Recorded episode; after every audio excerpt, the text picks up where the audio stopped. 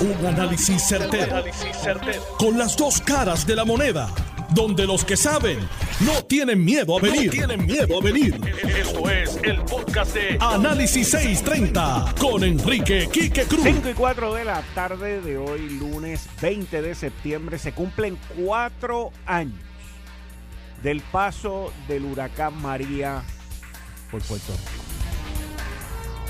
Cuatro años que debieron de haber servido para planificar la red eléctrica, cuatro años que debieron de haber servido para rediseñar nuestro sistema eléctrico, cuatro años para haber puesto ya por lo menos una orden de compra.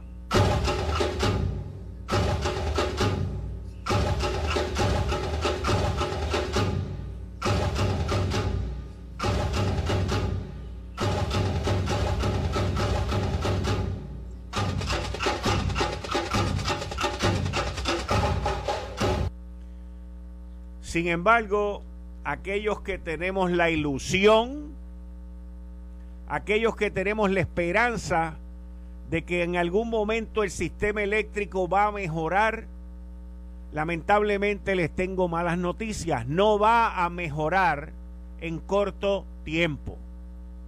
Si usted va a cambiar transformadores, si usted va a cambiar estos equipos sofisticados que necesita la Autoridad de Energía Eléctrica para la distribución del sistema, para la distribución de la energía, la transmisión y distribución, pues usted tiene que, miren, hay más de 9 mil millones de dólares.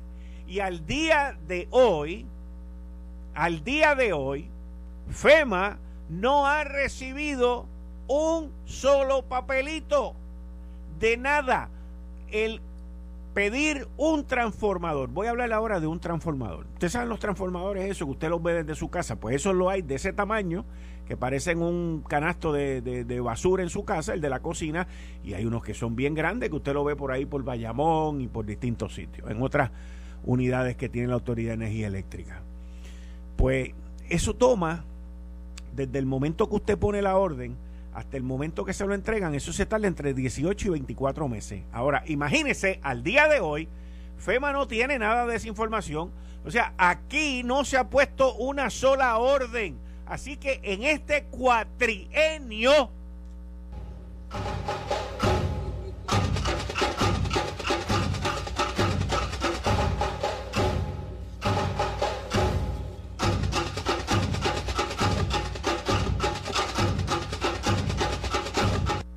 yo dudo que veamos algún tipo de mejora en el sistema de distribución y transmisión con los 9.500 millones de dólares que tiene FEMA para invertir en Puerto Rico.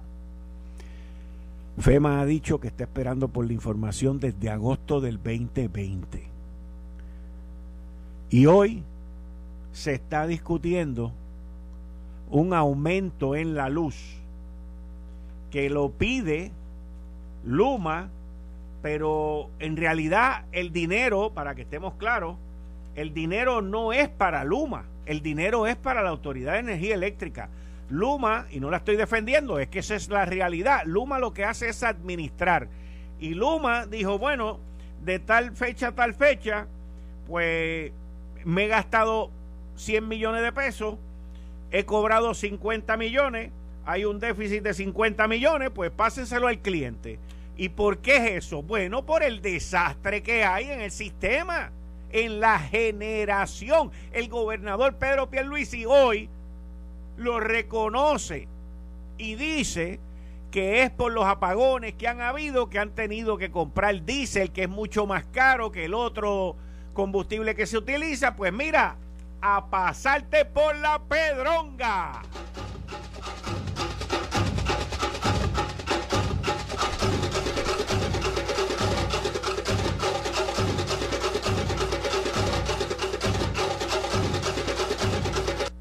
Miren,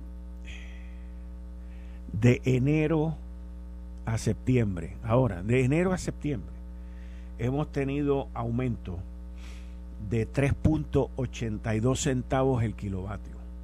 3.82 centavos el kilovatio. Eso es casi, casi, casi un 20% de aumento. 20% de aumento a como estaba la luz en diciembre del 2020. Y ahora, ahora, están hablando de 2 centavos 49, 2.49 centavos para octubre, noviembre y diciembre. Y van a venir con el cuento, no, va a ser 1.5, 1.8, porque siempre vienen con ese cuento, que te dan un número allá bien brutal y después la Comisión de Energía viene y dice, ah, pero como quiera nos pasan por la piedra. Y esto prepárese que va a continuar así por los próximos trimestres porque la reconstrucción del sistema ni ha comenzado. Si usted viene y compara, mire, usted viene aquí en este, en este estudio y sienta en un lado a la directora ejecutiva de la Autoridad de Acueductos Alcantarillado y sienta al otro lado al director ejecutivo de la Autoridad de Energía Eléctrica y usted está hablando de blanco y negro, de la noche y el día, de un arco iris y de una noche tenebrosa cuando habla de la luz y cuando habla de la autoridad. En la autoridad de acueductos alcantarillados, esa señora está haciendo las cosas como se supone que se hicieran. Y en la autoridad de energía eléctrica no saben cómo hacer las cosas como se supone. Esa es la realidad. Esa es la verdad. Así que vamos a tener mejor calidad de agua, vamos a tener un mejor sistema de agua muchísimo antes que el de la luz porque FEMA no le da un dólar, un dólar a Luma. FEMA a quien único le da dinero es a las corporaciones públicas. Y si la corporación pública no somete, no presenta, no dice, mira, tengo que cambiar el transformador allí de Bayamón, que se va la luz toda la semana y el alcalde se pasa a oscura, pues eso no va a suceder. Eso no va a suceder. Y todavía no ha sucedido, alcalde, para que lo sepa, los de Bayamón, para que sepan eso no ha sucedido y no va a suceder mañana. No va a haber mejoría en el sistema el año que viene. No lo va a haber. Mientras las cosas sigan así, el muerto no lo va a cargar el gobernador como él dijo hoy, no lo va a cargar el negociado de energía como dijo hoy, lo vamos a cargar nosotros pagando la luz cara a oscura.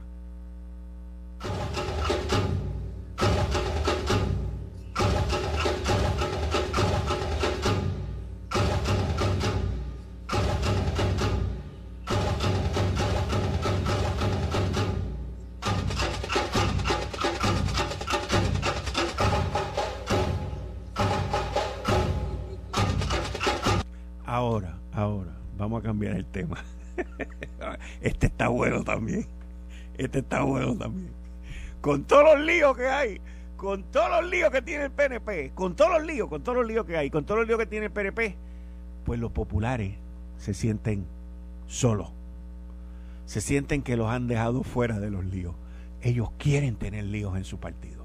Entonces, a alguien se le ocurrió decirle al presidente del partido, al presidente del Senado, José Luis Dalmao, oye, nómbrate una comisioncita por ahí de estatus, nómbrate una comisioncita de desarrollo de Lela. Yo me imagino que el enemigo oculto que le habló en el oído a José Luis Dalmao le dijo, nómbrate, nómbrate una comisioncita ahí, porque mira, José Luis, tú tienes que entender que los delegados del PNP, los delegados de Washington, tienen un bollete allí montado, tienen un lío allí montado, tienen una guerra civil allí montada, que no hay nadie que controle a esa gente. Chicos, te estás quedando fuera del círculo de noticias. Nómbrate tú una comisión también. Nómbrate unos delegados de Lela. Los PNP tienen delegados de la estadidad. Nómbrate unos delegados de Lela. Y José Luis Dalmau se levantó con esta idea y dijo: Vamos a nombrar una comisión de estatus en el ELA vamos a nombrar una comisión de desarrollo de Lela. Pero el problema no es nombrar la comisión. El problema es quiénes van a ser los integrantes de la comisión. Esto se parece una es una locura, es una locura, es una locura los integrantes. Gretchen Howe, es mano derecha de de José Luis Dalmao, senadora, Charlie Delgado. Charlie Delgado, que quiere correr para gobernador de nuevo, pues José Luis Dalmao lo nombró en la comisión. Imagínese esto, así es como empezamos. Antonio Faja Zamora, mi querido amigo Tony Faja. Yo quiero saber cuál es el consenso que van a tener José Alfredo Hernández Mayoral y Antonio Faja Zamora sobre el estatus de Lela y sobre el desarrollo de Lela. Esa la quiero ver yo, porque José Alfredo es también integrante de esta, integrante de esta comisión. Luis Balbino Arroyo. Eh, este yo no sé cómo va a manejar eso, pero lo más probable es que lo manden a buscar café de vez en cuando. El licenciado Javier Rúa, que yo espero que pida en la primera reunión que todas las reuniones las hagan a través de, del internet, ya que él conoce mucho de eso, para nosotros poder ver los acuerdos de consenso que estas ocho personas van a llevar. Nina Valedón y Luis Vega Ramos. Esto no termina ahí, porque el presidente del Senado, José Luis Dalmao, ha traído de, Macondo al secretario del partido, el representante Ramón Luis Cruz Bulgo, lo ha resucitado luego de la catimba que cogió por parte de Tatito cuando el lío del salario mínimo. Pero José Luis Dalmao pone el secretario del partido que, yo, que, que, luce hasta peor que el representante del gobierno en la Junta de Supervisión Fiscal, porque el de la Junta de Supervisión Fiscal por lo menos puede hablar, no puede votar. Este ni eso, esto es como un coordinador. Entonces, yo quiero ver ese gallinero que se va a formar ahí. Y ese, ese, ese, ese revolú entre esos ocho. Pero es interesante, es interesante porque el presidente del Senado, José Luis Dalmao, pues él habla de que nombró ocho porque con ocho eh, es un número par, que es algo eh, indicativo de que él espera que ellos tomen eh, las decisiones por consenso y yo no sé cómo Tony Faj y José Alfredo van a llegar a algún tipo de consenso en el ELA. En el ELA. Les voy a decir lo que va a pasar con esa comisión. Les voy a decir lo que va a pasar. Va a pasar lo mismo que pasó con la comisión del amigo ya fallecido Héctor Ferrer, que no sabemos qué pasó. Y aquí va a pasar lo mismo. Aquí va a pasar exactamente lo mismo. La pregunta es, y yo me la hice cuando vi el comunicado. Yo digo, pero ¿y para qué José Luis Dalmau se mete en esto? O sea, él, él trae a todos sus enemigos, a todos sus contrincantes, los mete ahí, pone dos o tres de los de él, pero que no tienen peso.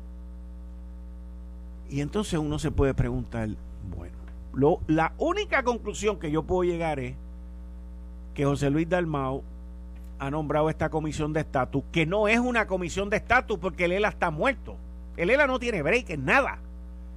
Pero esta es una comisión de reavivamiento del Partido Popular Democrático de cara a las elecciones del 2024.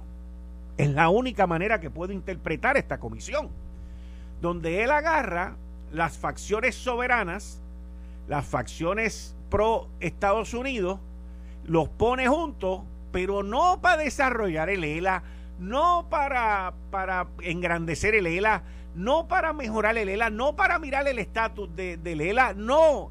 Es la misión que ustedes tienen es cómo ustedes se van a poner de acuerdo, se van a unir, y por eso es que pongo a ocho, cómo ustedes se van a unir, porque nosotros tenemos que ganar las elecciones del 2024. Si no, nos vamos a quedar muertos en penuria y sin chavo, porque esta gente se van a gastar todo el billete de los fondos federales que viene para acá en ocho años. Yo no veo esa comisión que no sea para ganar las elecciones del 2024 y tratar de recuperar los votos que el Partido Popular ha ido perdiendo en los pasados ocho años. No lo veo de otra manera.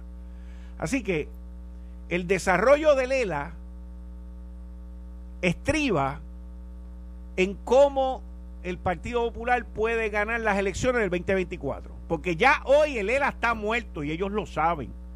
Ellos lo saben. El ERA no tiene nada, no tiene nada de vida, no tiene signos vitales. Y aquí han nombrado a ocho para rezarle un rosario a Lela en lo que llegue el 2024. Eso es lo que es. Eso es lo que es, no hay más nada. Ustedes, con su pelea y su soberanismo y sus cuentos de camino, han destruido este partido. Júntense, pónganse y traten de ver cómo ganamos el 2024. No la veo de otra. No la veo de otra. Pero interesante. Uno a veces cree que lo ha visto todo. Y no, no lo he visto todo. No, óiganme, óiganme. Les tengo una candelita bien buena, pero bien buena. No pasó aquí, no pasó aquí. Les tengo una candela en esta organización latinoamericana que se llama CELAC, que es el, el anticristo de la OEA, de la Organización de Estados Americanos. Y en esa en, en CELAC, eso fue Chávez el creador de todo eso y el revolú de todo eso. En esa ha habido un careíto tan y tan y tan y tan bueno. Tan y tan bueno. Entre Miguel Díaz Canel, que es el presidente no electo de Cuba, es el puesto por los Castro, y el presidente de Uruguay, qué tipo brillante la calle Pou, y se han dicho de todo, pero de todo, de todo, de todo. Vamos a escuchar primero el presidente de Cuba que menciona a Puerto Rico. Miren, esta gente son bien cariduros. Venir a decirnos a nosotros que apoyan la libre determinación cuando nosotros ya ganamos en varias ocasiones la libre determinación de la estadidad.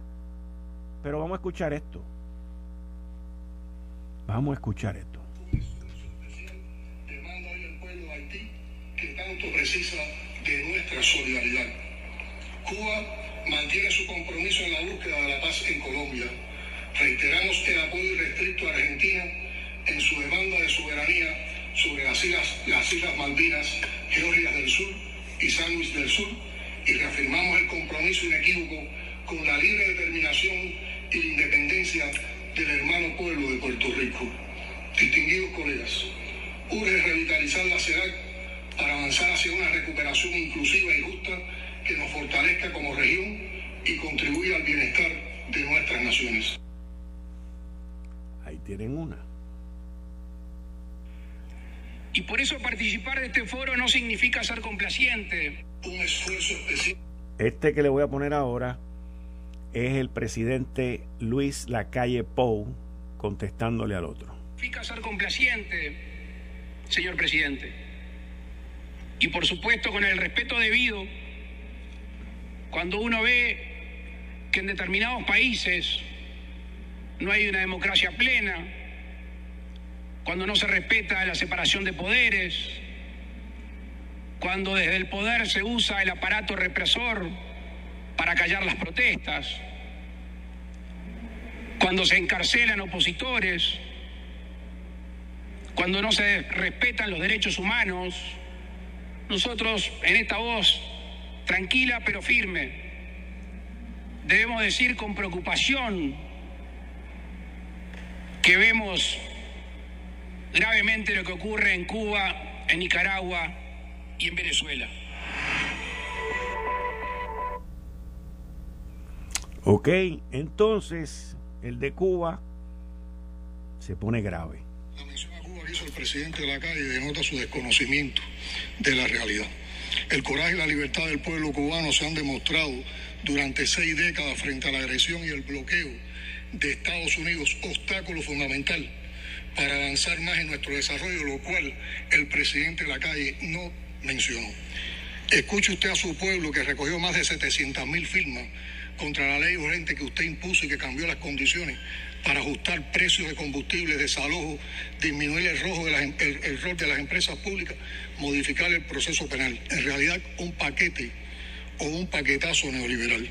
Con el neoliberalismo se ha multiplicado la inestabilidad, la especulación, la deuda externa, el intercambio desigual, la tendencia a ocurrir crisis financieras más frecuentes, la pobreza, la desigualdad y el abismo entre el norte opulento y el sur desposeído.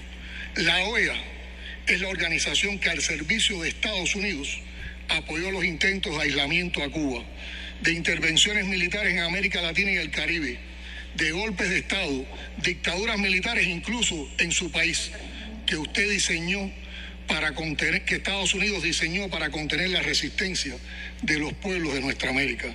La OEA guardó silencio mientras se torturaba en nuestra región y en su país. La OEA es la que cae hoy cuando se reprimen, se asesina y se desaparecen latinoamericanos. No es en Cuba donde ocurren estos hechos. Es la OEA la quien tiene un impresentable secretario general que contribuyó, participó y apoyó en el golpe de Estado al gobierno de Bolivia en 2019. El neoliberalismo, el monroísmo y esa OEA es lo que acaba de defender aquí el presidente de la calle. Muchas gracias. Gracias. Eh, tiene un minuto, presidente de la calle, y después continuamos con Alicia Bárcena. Le agradezco. El presidente de Cuba utiliza argumentos de mi nación que obviamente no comparto y no son ciertos. Sí hay algo que es cierto, que en mi país, por suerte, la oposición puede juntar firmas. En mi país, por suerte, la oposición tiene resortes democráticos para quejarse. Esa es la gran diferencia con el régimen cubano. Y quiero citar simplemente, y no son palabras mías, es una canción muy linda que quienes la cantan se sienten oprimidos por el gobierno. Que nos siga corriendo la sangre por querer pensar diferente. ¿Quién le dijo que Cuba es de ustedes si mi Cuba es de toda mi gente? Muchas gracias. Gracias. Tukiti, señores, ese intercambio entre estos dos presidentes estuvo magistral. Miguel Díaz Canel, el presidente puesto en Cuba, estaba leyendo el de Uruguay hablando naturalmente. Obviamente se ve la experiencia, pero estos intercambios, antes de que cierre este segmento, no ocurren solamente en CELAC, no ocurren solamente en la OEA, no ocurren solamente en Cuba ni en Venezuela y en otros países donde se rigen por una dictadura. Aquí en Puerto Rico, aquí en Puerto Rico, se nos quiere imponer, se nos quiere imponer la perspectiva de género por ojo, nariz y boca. El Estado de Derecho en los Estados Unidos y en Puerto Rico protege los derechos de todo ser humano, no importa el género. Sin embargo, sin embargo, la semana pasada, el Senado Popular aprobó con apoyo de senadores PNP, con apoyo de senadores PNP y con senadores PNP que no se atrevieron a montar de frente lo que está ocurriendo aquí en Puerto Rico con leyes que se están aprobando en el Senado que quieren imponernos la ideología, porque esto no es perspectiva, la ideología de género. Y senadores PNP son partícipes de eso también. Qué pena, qué triste, qué engaño. Porque después van a las comunidades religiosas, después van a las distintas entidades religiosas y cristianas a ofrecerse como mercaderes para después abstenerse o votar en contra de lo que es la ley y el Estado de Derecho en Puerto Rico. Como diría alguien en el Senado Federal, shame on you. Shame on you. Eh, estás escuchando el podcast de Noti1. Análisis 630 con Enrique Quique Cruz. 2021. Tú estás escuchando Análisis 630. Yo soy Enrique Quique Cruz y estoy aquí de lunes a viernes de 5 a 7. Bueno, hoy eh, yo vi en endy.com que José Alfredo Hernández Mayoral, que es uno de los miembros llamados a esta comisión de estatus del Partido Popular Democrático, convocada por el presidente del partido José Luis Dalmau, en conjunto con Tony Fajal Zamora y otras y otras luminarias que ya las pensé, digo que ya las, pensé, no, que ya, que ya las nombré. Pues lo único que me puedo hoy José Alfredo escribió una columna sobre el cierre del Teatro Roosevelt. Teatro Roosevelt es una, una cosa impresionante en Puerto Rico y anunció su cierre. Pues lo único que me puedo imaginar con esta, con, con esta comisión es que José Alfredo va a invitar a Tony Fa al cine Roosevelt a ver la película Gone with the Wind, lo que el viento se llevó. Y ahí a ver cómo ellos llegan a esos acuerdos de consenso. Pero nada, si alguien sabe de acuerdo de consenso, es una persona que está conmigo todos los lunes a las 5 y 30 de la tarde, el expresidente de la Cámara, Ronnie Jarabo. Buenas tardes, Ronnie, bienvenido a Análisis 630. Buenas tardes, Quique. Un placer, como siempre, estar contigo y con todos los miles de oyentes de Análisis 630. Es un privilegio para mí dialogar contigo. Para mí también el tenerte aquí todo. Y veo que hoy la ironía está en high. rompiendo. En high, está en high. está saliendo por los poros. Mira, para aclarar nada más, ¿verdad? Que Dime. Eh, José Alfredo Hernández Mayoral, además de ser un, un gran abogado y un gran estudioso del asunto del estatus por muchos años, sí. eh, eh, tiene una gran afinidad y afición por el cine. Eh, y, y naturalmente, pues cuando una institución familiar como el Cine Roosevelt, eh, de la barriada o urbanización Roosevelt, luego de tantos años va a cerrar, pues indudablemente José Alfredo se expresó públicamente lamentando ese ese desarrollo, ¿verdad? Que surge por falta de, viabilidad económica dentro de las nuevas circunstancias eh, en que naturalmente pues la, la asistencia a los teatros, a los cines para ver la película en la sala pues ha mermado grandemente a todos los niveles aquí en Estados Unidos por la pandemia y entonces un cine pequeño como este es muy tradicional, un cine pues de la década de los 40, eh, va a, cerrar y, y por eso eh, José Alfredo empuña la, la bandera, ¿no? De, de tratar de que no cierre ese, ese cine eh, tan, tan tradicional y tan significativo para muchas personas, ¿verdad? Porque era un cine sin ser de los de los grandes teatros como, el Paramount o el, o el Metro o el Metropolitan, el Puerto Rico, el Broadway, todos esos cines que tú eh, el Ambassador que todavía eh, sobrevive, pues eh, no como cine, pero sí como lugar de entretenimiento y de presentaciones. Eh, pues José Alfredo había sugerido que se salvara ese cine, ¿no? Eh, como se ha hecho, mencionó un alcalde que había, creo que es eh, García Padilla de Cuamo, que había salvado el, el, cine tradicional de su pueblo.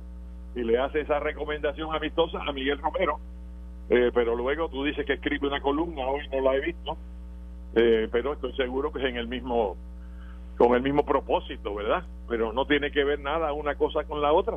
Es más, yo ni sé si a Tony Fall le gusta el cine o no.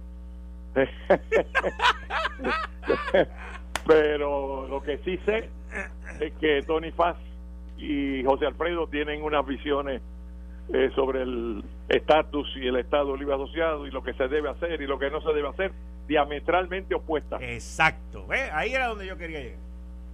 Y que su selección, obviamente, pues eh, el presidente del partido y presidente del Senado, fue el portavoz de la mayoría de Antonio Faz Alzamora cuando este fue presidente del Senado del 2001 al 2004. Bajo Sila María Calero. Una gran amistad entre eh, José Luis Dalmau y, y Antonio Faz Alzamora, como lo existe conmigo también, ¿verdad? Pero eh, me imagino que nombrar una comisión de estatus eh, y no incluir a Antonio Paz Alzamora, pues sería como, como un pecado, una herejía, ¿no? Eh, y lo mismo, pues, con José Alfredo Hernández Mayoral, que fue secretario auxiliar del, del Partido Popular sobre esas materias, precisamente. Así que dentro de eso, pues, ha seleccionado el presidente del partido, cumpliendo su compromiso, y hay que poner eso siempre por delante, ¿verdad? Aunque alguna gente diga, pues, nunca nada productivo sale de comités como esto, pero pues, a veces no, a veces eh, demuestran que sí, que es posible el diálogo y que es posible llegar entre personas eh, opuestas, divergentes en opinión eh, sobre diversos temas, pueden llegar a entendidos si actúan con razonabilidad y con buena fe. Así que eh, ha nombrado ocho personas, casi como para obligar al consenso, obligar a que unos puedan convencer a otros eh, y lograr una mayoría eh, dentro de ese comité. De manera que ahí hay personas eh, de la línea soberanista, vamos a llamarla así, eh, como Luis Vega, y Antonio Faz Zamora. Antonio eh, hay personas un poco más al centro de eso, pero compartiendo valores y actitudes, como Charlie Delgado, que también es con ese primer grupo. Que también es soberanista. hay personas conservadoras, como tradicionalistas, estadolibristas tradicionalistas como José Alfredo Hernández Mayoral y, y el licenciado, mío, se me va el nombre, el apellido. Luis Balbino. Balbino, perdóname, Balbino, Dios mío. Senior Moment.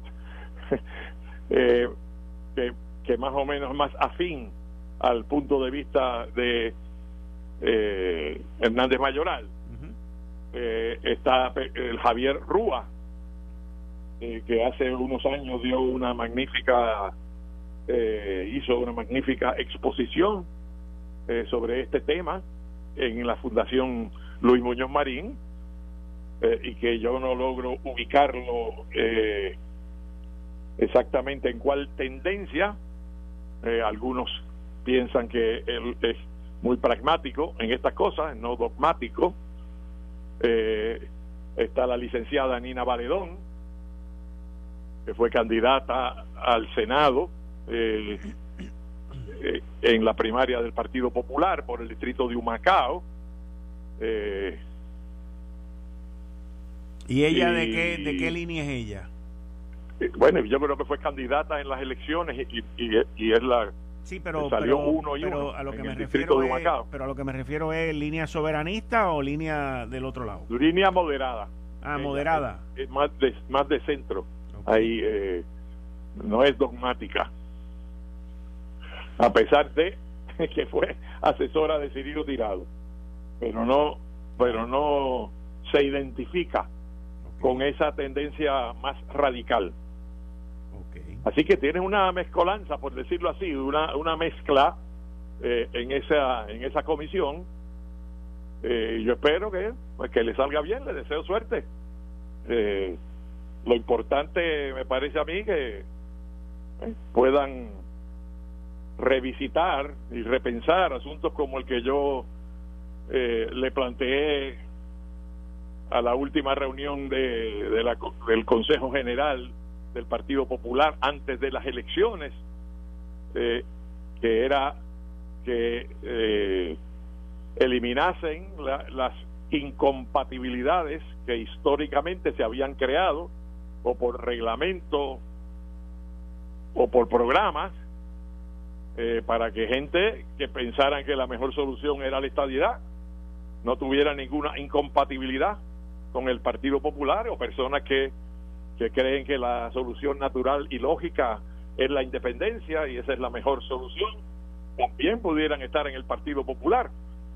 No que como la historia nos enseña, ¿verdad? Pues eh, a mediados de los 40, eh, el Partido Popular creó esa incompatibilidad y eso produjo pues, la creación del Partido Independentista, eh, de personas que, que se fueron del Partido Popular y que entendían que la mejor solución era la independencia.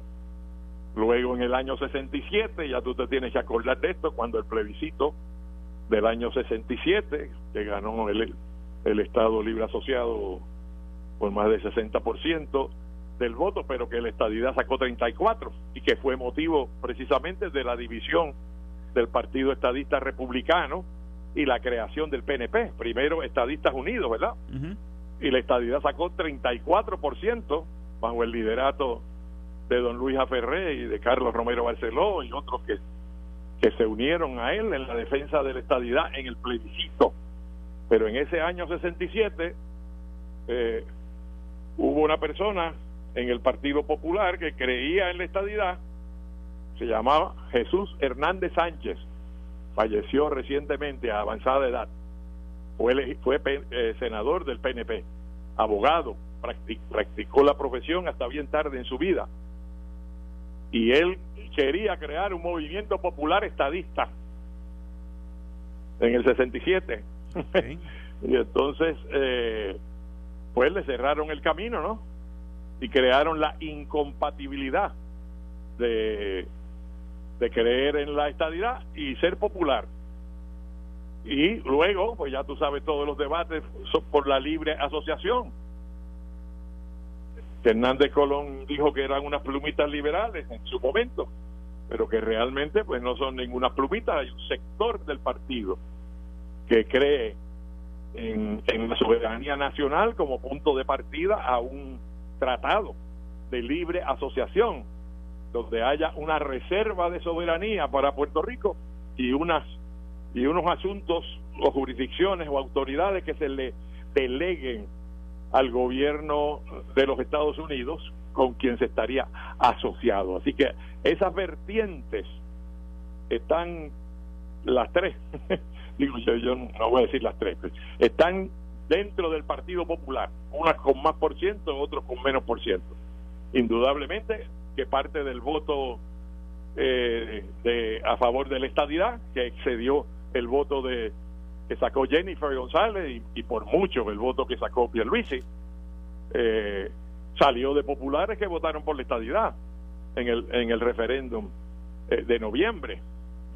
Así que mi planteamiento era que el Partido Popular volviese a ser la Casa Grande donde las preferencias de estatus cabían las tres, porque siempre se había dicho que una de las virtudes de Lela era que dejaba la puerta abierta a decisiones futuras que pudiera tomar democráticamente el pueblo de Puerto Rico a favor de una u otra cosa. Pero en el camino, a pesar de decir que esa era una de sus virtudes, pues se le fue cerrando el paso a cualquier iniciativa o preferencia que fuera distinta al ELA como tercer camino, ¿no? Al ELA como tercera alternativa. Eh, y yo recomendé que eso se abandonase, si esa, esa rectificación histórica, porque si no, competitivamente tú le das a un, a un partido como el Movimiento de Victoria Ciudadana una ventaja. Correcto. Porque según ellos, pues ellos favorecen eh, todas las alternativas que no sean eh, la colonia, ¿verdad? O sea, que no sean el ELA, como está. La libre asociación, la estadidad, la independencia.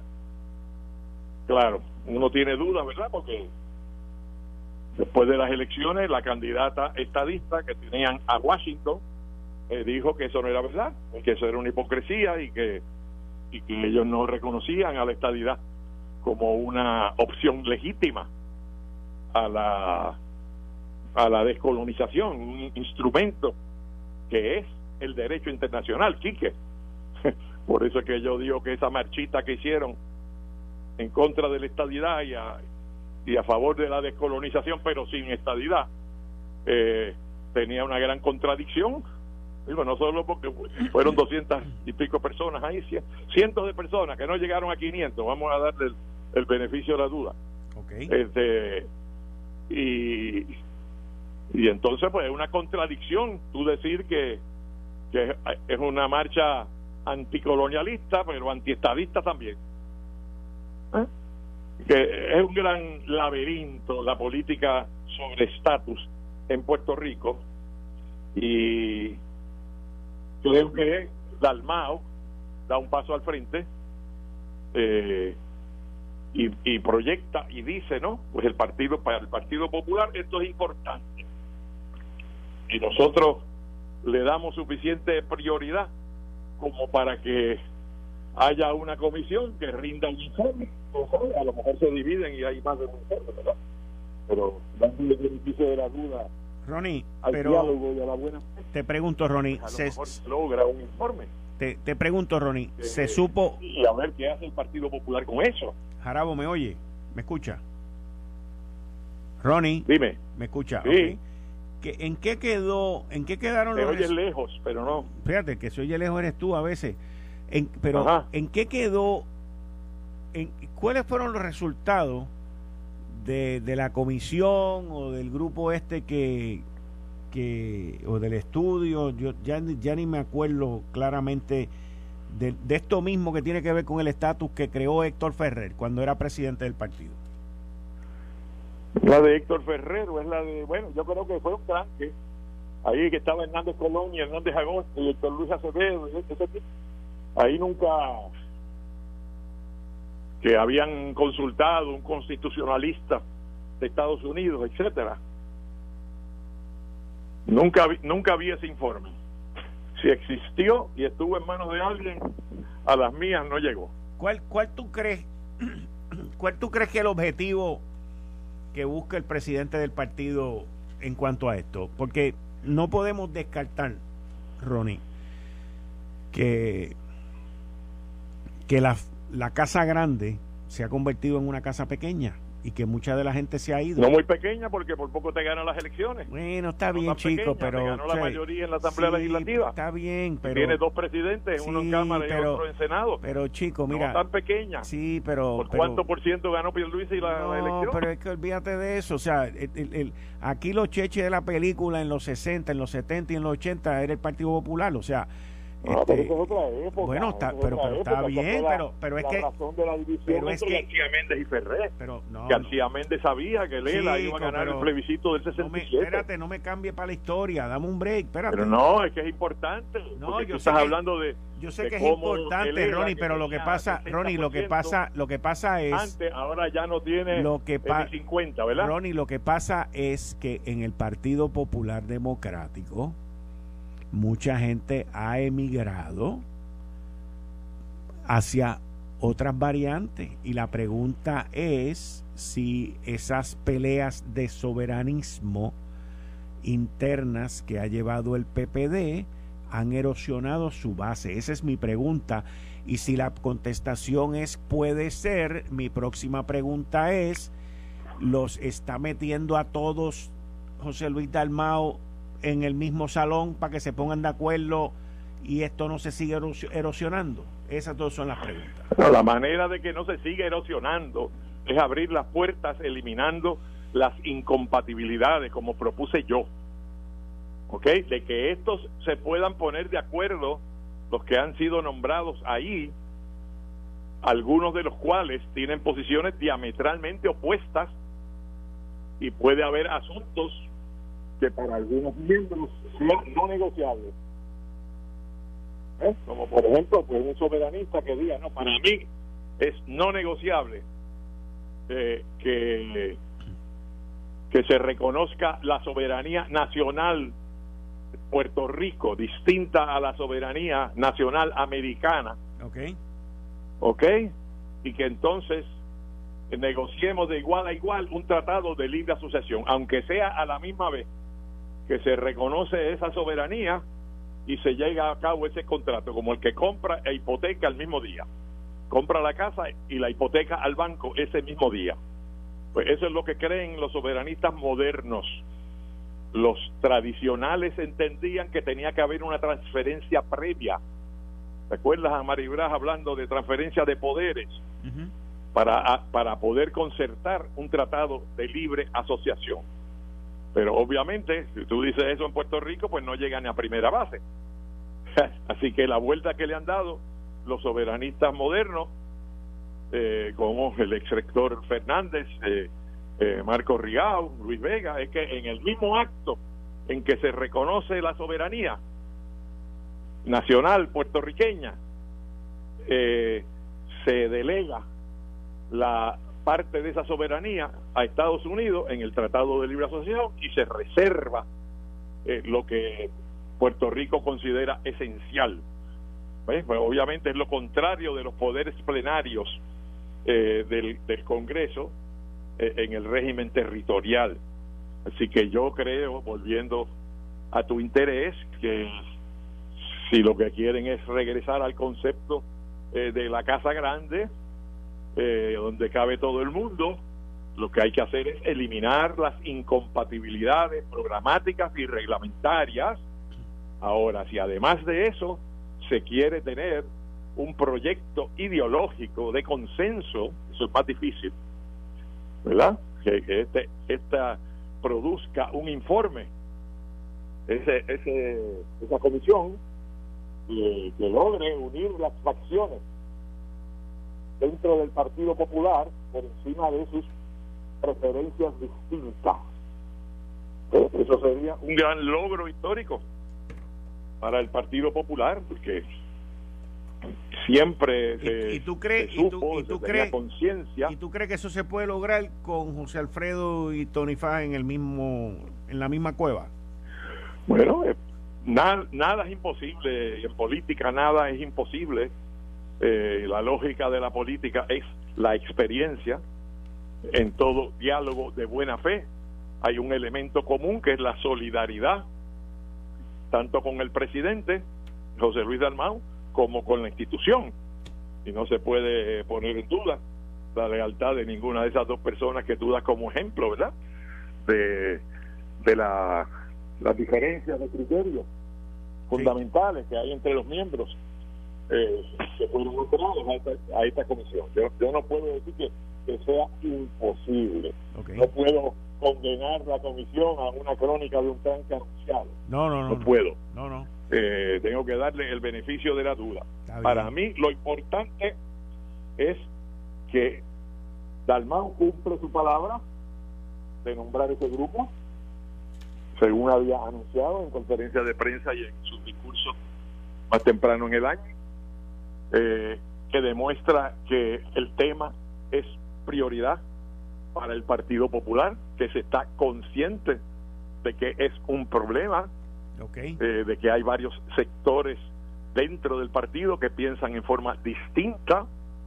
Vamos. Y que va a tratar de hacer algo al respecto. Si lo va a lograr o no, yo yo no sé, no voy a hacer pronósticos aquí. Está bien, no, no, no. Optimista te, lo agradezco mucho. Seguimos con el tema porque este tema va a dejar mucho dentro de los próximos meses y volvemos a hablar el lunes próximo. Muchas gracias, Ronnie.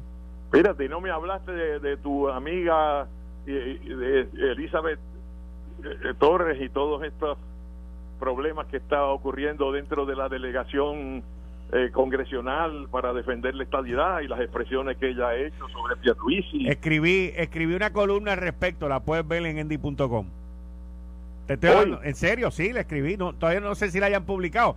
Se titula A los partidos les gusta que le den fuete.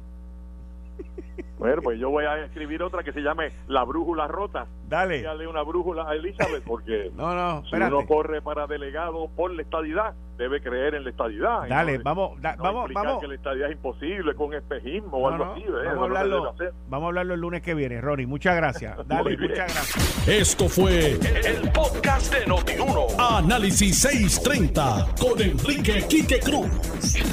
Dale play a tu podcast favorito a través de Apple Podcasts, Spotify, Google Podcasts, Stitcher y notiuno.com com.